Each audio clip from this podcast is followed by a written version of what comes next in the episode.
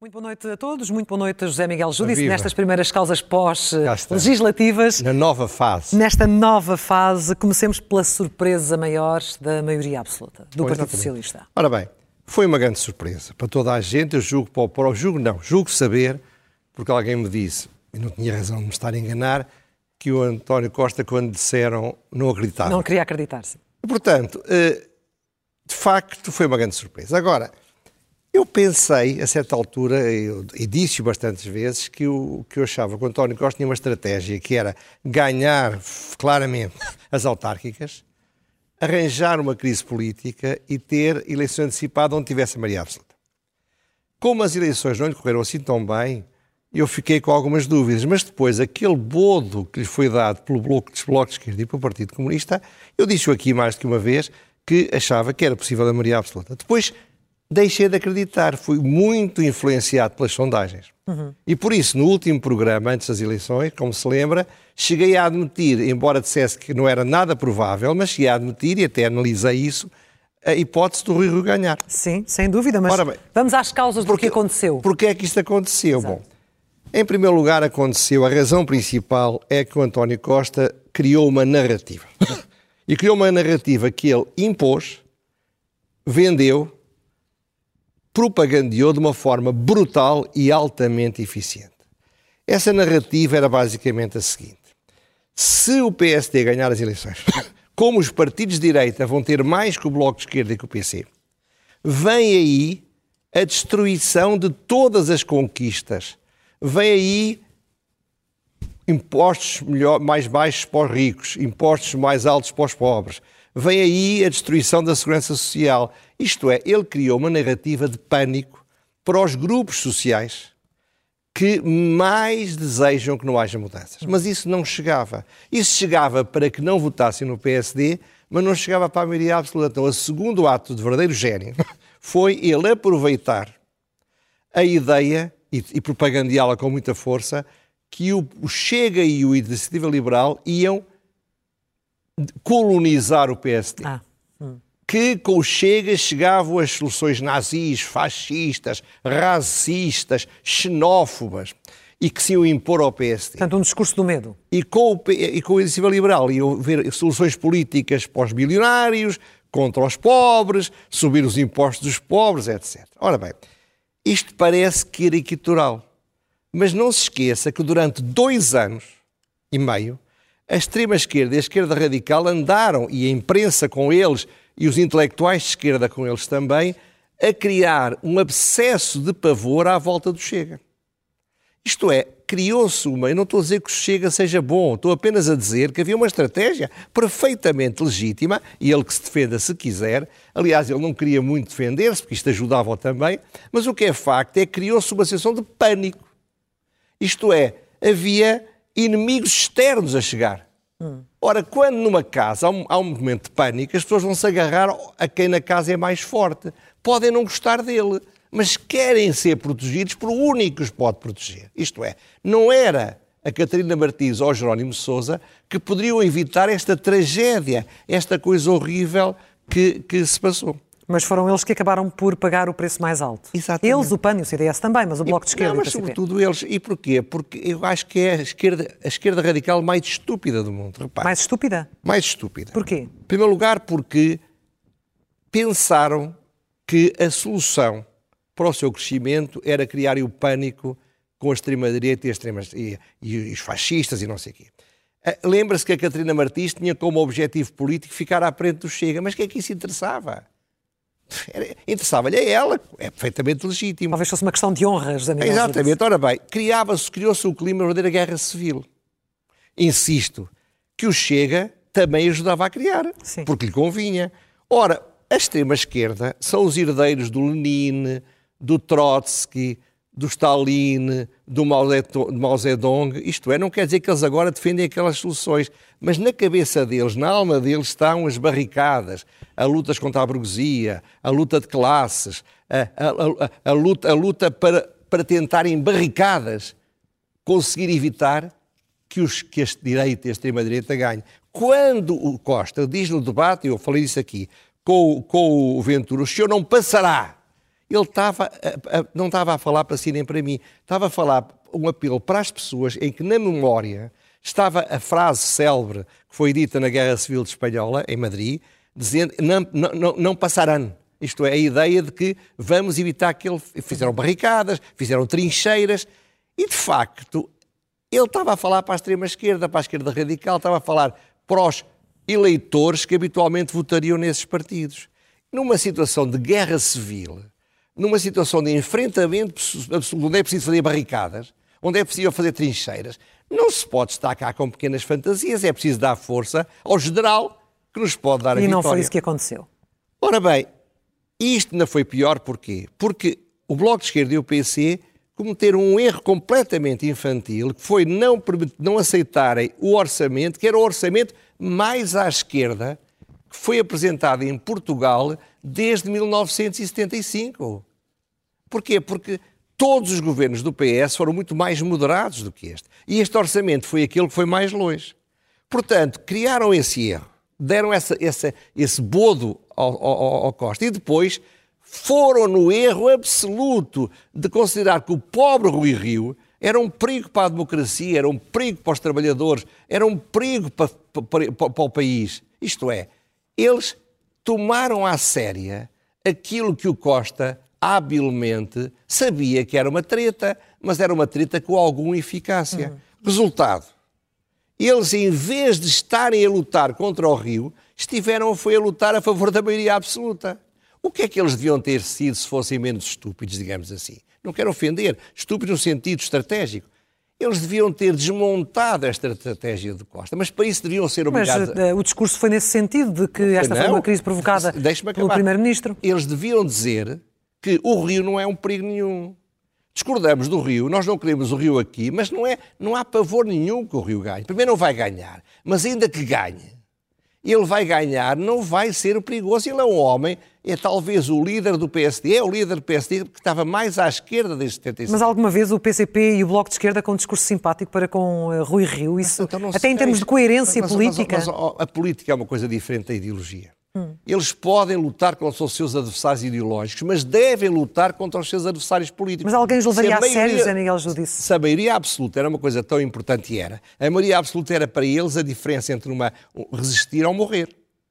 Ora bem, se isso era tão importante, eles deviam ter como prioridade uma estratégia para impedir a maioria absoluta. Ou seja, o que está a dizer é que eles foram duplamente responsáveis por esta maioria absoluta. Primeiro, claro. porque chumbaram claro. o orçamento e depois porque tiveram um discurso que ajudou a essa maioria absoluta. criaram uma situação de barricadas, de enfrentamento histórico, de, de, de, de trincheiras, meteram-se lá e, o, e o, o, António Costa, com um sorrisinho nos lábios, só pôs um bocadinho de areia em cima. Não foi mais nada. Repare, eles não tinham de dizer que gostavam do Rio, tinham apenas de dizer, o, volta a dizer, o político do PSD mais à esquerda, um político do PSD que tinha dito que apoiaria um governo minoritário do, do, do, do António Costa. Um líder do PSD que dizia eu não sou de direita, andou a campanha quase toda a dizer isso. Sim. Eles, em vez de o transformarem num inimigo histórico, deviam perceber que eles é, o, o Rio era o maior aliado deles. Se o PSD tivesse um resultado melhor, não havia pura e simplesmente não havia maioria absoluta. Um bocadinho à imagem daquilo que fez o PAN, mas numa dimensão maior?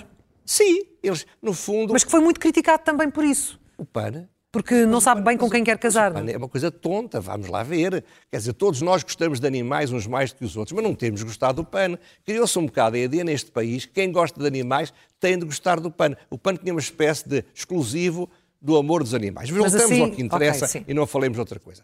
Quando se cria um papão, e as populações são infantis muitas vezes. Quando se cria um papão, como era o papão era a iniciativa liberal e o Chega, o Francisco Louçã disse aqui no domingo, sem se rir, que o iniciativa liberal era muito mais perigoso para a democracia e para a liberdade do que o Chega. Uhum. Quando se pensa assim, está-se a criar uma confusão entre as lutas ideológicas e as lutas políticas. Portanto, eles fizeram o que tinham de fazer, sentiram-se outra vez num palácio de inverno, sentiram-se outra vez em Madrid sitiada, sentiram-se outra vez com 20 anos, outra vez românticos, outra vez revolucionários, E o que eles tiveram a fazer foi a construir o edifício da maioria do, do, do, António Costa. É tão simples como isto. E acabaram claro, por cair no mesmo erro de 2011. Claro. E, e repare, para isso também era importante que o PSD tivesse ajudado um bocadinho. E não ajudou? Não ajudou nada. O PSD não ajudou nada que o Costa não tivesse a maioria. Poderia ter ajudado de que forma, Luís? Lá ver, o Rio, e eu disse isso, apesar de ser conhecido que não morro da Bons pessoalmente por ele, ele teve um bom, excelente vitória interna, ele teve uma outra vitória clara que foi nos debates. Correram muito bem. O país estava a olhar para ele com atenção. Eu vi pessoas que toda a vida disseram mal do Rio a dizer que iam votar no Rio contra o Costa, para ver se mandava o Costa para casa. Era o incentivo. Se o Rio tiver mais deputados que o Costa, o Costa vai para casa.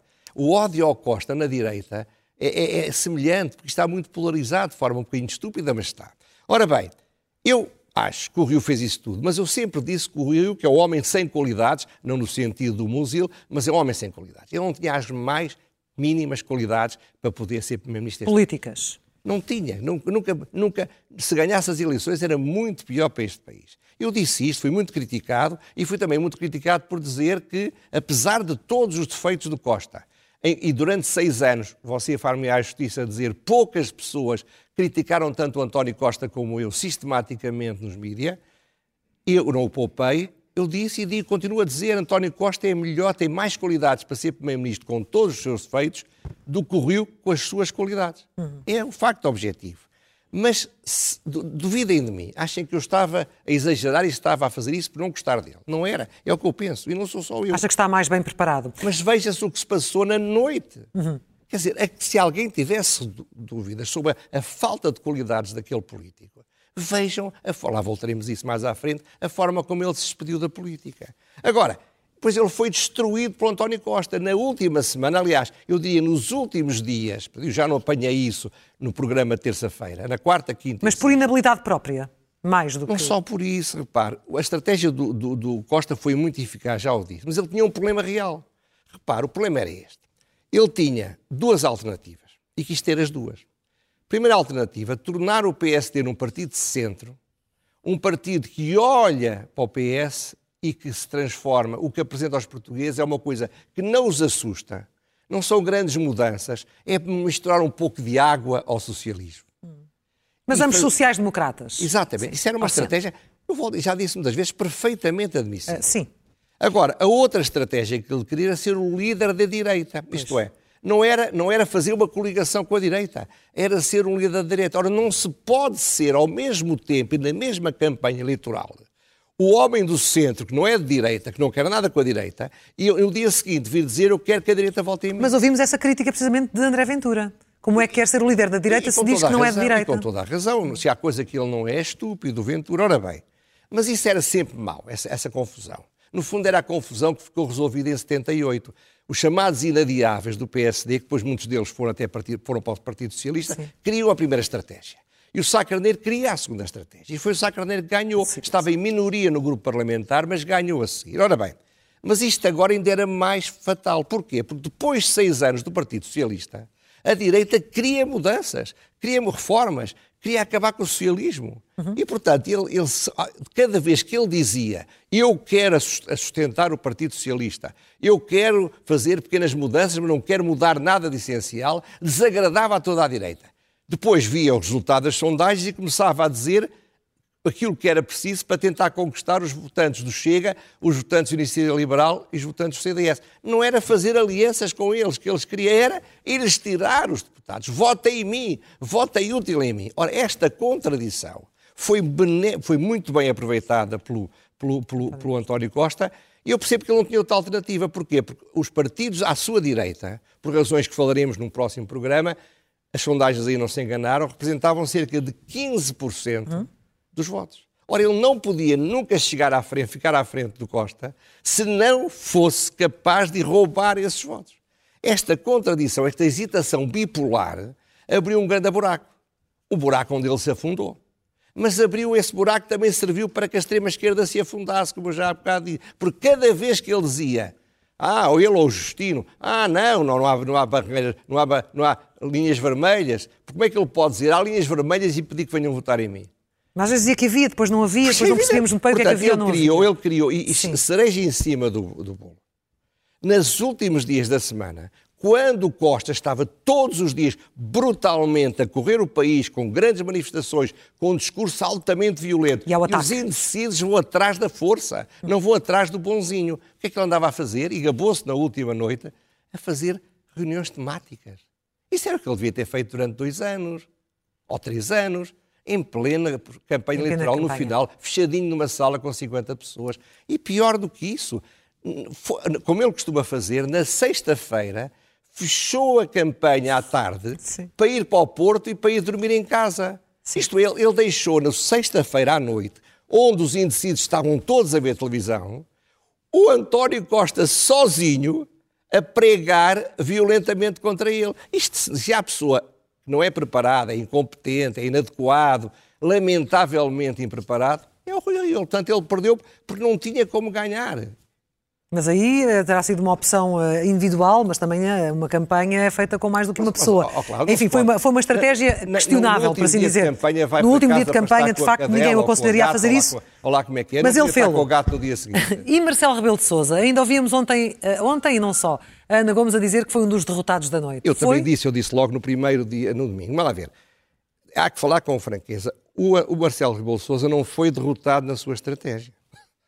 Ficaria derrotado se tudo ficasse igual mas ficou tudo diferente. diferente. Portanto, o que ele fez teve sucesso. E não há dúvida que o país virou muito para a direita, virou muito para o centro. A extrema-esquerda tornou-se uma coisa quase anedótica, porque realmente não há nenhuma razão para perder um minuto a negociar com eles, como já o António Costa deveria ter percebido antes. E, portanto, isto foi, isto foi bom para ele. Só que isto, por assim dizer, acabou por não ser bom, porque a última coisa que ele queria era uma maioria absoluta. Por duas razões. Uma, porque ele tem um bocado de receio da Maria Absoluta de António Costa, como é perfeitamente compreensível. Se os próprios filiados no PS, como, como a Ana Gomes, têm medo, que será as pessoas que não sejam.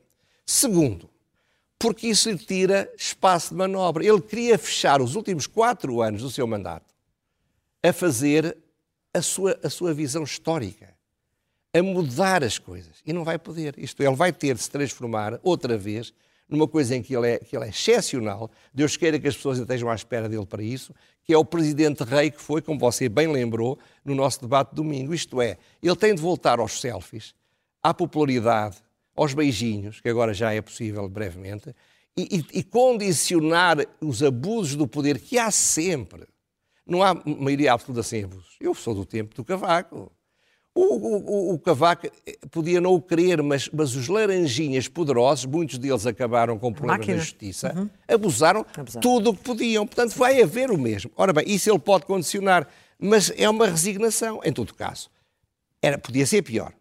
Mas diga-me uma coisa, já não é o primeiro a, ter, a estar nestas circunstâncias. Tivemos Mário Soares, Uh, tivemos o próprio Cavaco Silva com José Sócrates, tivemos ainda Jorge Sampaio logo no início de José Sócrates. Eles ficaram para a história não propriamente como presidentes rei, eles tiveram uma atuação apesar da maioria é absoluta. É que, é que há aqui um problema. É que esses presidentes não tiveram hesitação em perfilar-se como forças de bloqueio. Nem sempre. Ah, quando, quando precisavam. Ah, quando, quando estava o partido que não era o deles. Era Segundo na... lugar, Segundo lugar, eles, de certa forma, lideravam a direita. Não se esqueça que o Mário Soares fez o, fez o Estados Gerais uh, da esquerda, basicamente, do, em oposição ao Cavaco Silva. Mas foi mais no segundo mandato, se bem me lembro. o primeiro mandato foi mais foi simpático. no segundo mandato, mas é o segundo que estamos a falar. Portanto, o Marcelo não, é, não tem esse perfil e ainda bem que não tem. A última coisa que o país precisava era do Marcelo a fazer mal o que ele não sabe fazer bem. Que era transformar-se numa força de bloqueio. O Marcelo gosta que gostem dele. Portanto, o Marcelo foi muito comido pelo António Costa durante estes seis anos, há que dizê-lo, mas ao menos que ele aproveita a coisa que ele tem melhor, é a sua popularidade, é os seus afetos, é as pessoas gostarem dele genuinamente. Portanto, ele pode ter uma palavra essencial contra os abusos, mas não vai ser aquilo que ele queria ser. E o que é que teremos nos próximos quatro anos deste governo vamos ter, vamos de maioria ter, absoluta? As reformas necessárias de que tanto se fala? Costuma-se, o, o, o, o, Napoleão dizia que com as com as baionetas só se não podia, podia fazer tudo, menos uma coisa, sentar-nos em cima delas. Sim. Eu acho que o António Costa até se pode sentar em cima das baionetas. Pode fazer tudo o que quer. Tem um poder absoluto dentro do seu partido. Tem um poder absoluto em Portugal. Tem um Presidente da República que nunca será uma força de bloqueio. Tem a direita em desordem. E, 18, não a direita em desordem, tem a direita do PSD, o, o Iniciativa Liberal e o Chega não, estão, estão organizados e vão, vão crescer. E tem a extrema-esquerda também em, em, em, completamente caos, não é? Portanto, às máquinas, sim. Ele tem o poder de fazer quase tudo e tem o dever e a responsabilidade de conseguir. Isto é, os portugueses deram-lhe maioria absoluta porquê? Alguns seguramente com medo da direita, mas outros porque querem que o governo do país seja governado. Querem acabar com esta negociação permanente à extrema-esquerda. Agora o António Costa não tem de negociar nada, não tem mal que negocie, mas não pode é dizer que não pode fazer as reformas porque o, PS, porque o PC e o Bloco de Esquerda não deixam. Para isso ele tem de se concentrar em prioridades. A primeira prioridade é modernizar Portugal. E modernizar Portugal é transversal a todas as áreas. Tem a ver com a justiça, tem a ver com a economia, tem a ver com as finanças, tem a ver com a fiscalidade, tem a ver com a educação, tem a ver com a formação profissional. Uhum. Tem de tirar-nos da, da queda para a cauda da Europa. Depois tem de enfrentar os grupos de interesse. Eu disse ontem isso na, na SIC. Os grupos de interesse que não são só os empresariais, são também os sindicais. Ele tem de mudar o colete de forças da, da contratação coletiva, tem de ter coragem de enfrentar o PC, que obviamente é uma força de bloqueio absoluta, tem de estar disposto para sofrer greves. Tem de pôr o Portugal a funcionar no sentido da modernidade. Tem de aumentar a transparência. Tem de lutar contra a corrupção tem uma tarefa enorme. O meu medo não é que ele não queira, é que ele não tenha já a força e a energia para o fazer. Hum. Porque está cansado. Sim. E tem de fazer um grande governo. Portanto, eu diria que há que lhe dar confiança Também é até difícil. ao fim do ano, criar um grande governo, criar um grande programa de governo, criar um, um, orçamento de 2022, vai ser este basicamente, mas um grande orçamento de 2023. Nós andamos há décadas à espera que o país se modernize. Pode ser que agora valha a pena dar 10 meses. Dir-me-á, eu estou otimista, não estou. Não está. Mas direi que se não for agora, não vamos ter esta oportunidade antes de 5 ou 6 anos. Sim. Vamos às rubricas, começando pelo elogio, que é para. Para António Costa. Para António Costa. António Costa, eu sempre disse que era o melhor político da sua geração e continuo a dizê-lo e demonstrou. Não é um político consensual, é irritante, é arrogante, é frio, é oportunista, tem mata defeitos mas os outros têm todos os defeitos também em, em melhor, em, com menos qualidade. Portanto, ainda bem, nesse sentido, ainda bem que ele ganhou. Ler é o melhor remédio? O que aconselha? É um, um artigo do professor Boaventura Sousa Santos no Público de hoje. O Boaventura Sousa Santos é um homem muito inteligente, muito culto, um homem de esquerda muito radical, sempre votou no Bloco de Esquerda, segundo ele diz, certa uma vez. E o, o artigo tem um título chamado Obviamente Demita-se, e não é para o Salazar, é para a Catarina Martins. É um grito de alma de alguém que está furioso com a destruição de um projeto. Mas depois daquilo que vimos hoje, não Mas ela não se vai embora, é extraordinário. Em cima da mesa, isso. É, mas aí está o radicalismo da extrema-esquerda. O, o, partido é que interessa. O país deu-lhe um, um, voto de censura absoluto e ela diz: não, não, nós não mudamos com base dos, das eleições. Isto é, o que os eleitores nos fazem não nos interessa. Os quadros do partido é que interessam. É o partido leninista não se libertam disso. Obviamente, demita-se de Boaventura Sousa Santos hoje no público. A pergunta sem resposta? Ora bem, fui-me dar ao trabalho, foi muito divertido, leia, faça o mesmo, de ler as sondagens, os resultados das sondagens nos últimos 15 dias. Eh, de facto, há coisas completamente caricatas, eu não quero falar delas. Há sondagens, depois há tracking polls, há coisas quiser, é diferentes, é, mais sustentáveis e todas, todas sim. para ser os mesmos defeitos. Não sei se sabe, mas no dia 28 de janeiro, uma sondagem, não era um tracking poll, dizia que o PSD ia ganhar 11 distritos. Só ganhou um. Isto dois dias antes. No dia 25 de janeiro, na última semana das eleições, antes das eleições, havia outra sondagem, que não era um tracking poll, dizia que o Iniciativa Liberal ia ficar abaixo do PAN. São as coisas caricatas. Agora, o que não é caricato são os empates técnicos. Todas as sondagens terminaram a dizer empate técnico. Hum. Ora bem, e a minha pergunta é muito simples. Não será que nós, os eleitores, mereceríamos um pequeno pedido de desculpas? Fica a pergunta. E finalmente a loucura mansa. Bom, no discurso em que concedeu a derrota, Rui, Rui destacou, acima de tudo, que tinham as contas da campanha eleitoral estavam certas. Exato. E depois, respondendo a um jornalista, resolveu falar em alemão, talvez uma homenagem à Rosa Mota. Mas a loucura não é o que ele disse. A loucura é que haja 30% de portugueses que estavam preparados para admitir que o Rui Rio pudesse ser Primeiro-Ministro. Isso é que eu acho que é uma loucura. Eh, de facto, não vale a pena fazer erros tão graves como esses, na esperança tonta, de facto, de mudar as coisas, porque ele não ia mudar coisa nenhuma e ia governar muito mal. E esta foi, uh, ao que indica, a machadada final. Foi, foi. Matou-se a si próprio, foi um suicídio. Muito bem. Jamiel Júdice, voltamos a encontrar-nos aqui na próxima terça-feira. Talvez certo? para falar da direita. Vamos ver. Isto agora há muito uh, que um analisar depois, Se não houver um tema mais interessante. depois, destas, depois destas eleições. Muito obrigada Boa por noite, mais umas causas aqui na SIC. Notícias. Muito obrigada e muito boa noite.